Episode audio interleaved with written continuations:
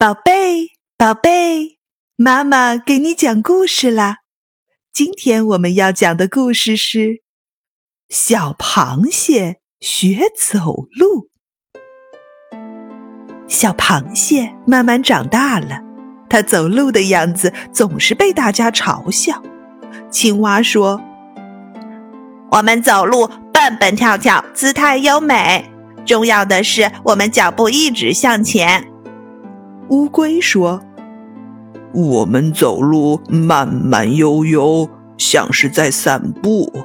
重要的是，我们的脚步一直向前。”大白鹅说：“我们走路摇摇摆摆，有点像跳舞。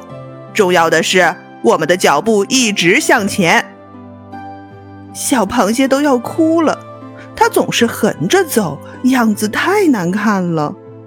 小螃蟹心事重重的回到家里，把这件事告诉了妈妈。其实，妈妈对小螃蟹走路的姿势也很不满意。她说：“孩子，你为什么不直着走路呢？直着走路多帅气呀！快，你给妈妈重新走一遍。”小螃蟹听了妈妈的话。感觉自信心又回来了，昂首挺胸地走起来。看着小螃蟹的姿势，妈妈连忙制止了：“你还是横着走吧，让我走给你看看。”小螃蟹高兴地说：“好呀，好呀！”妈妈迈开自己的八条腿，高举着两只大钳子走了起来。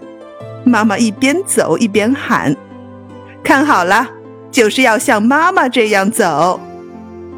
原来妈妈也是横着走的，不过走起来特别的威风。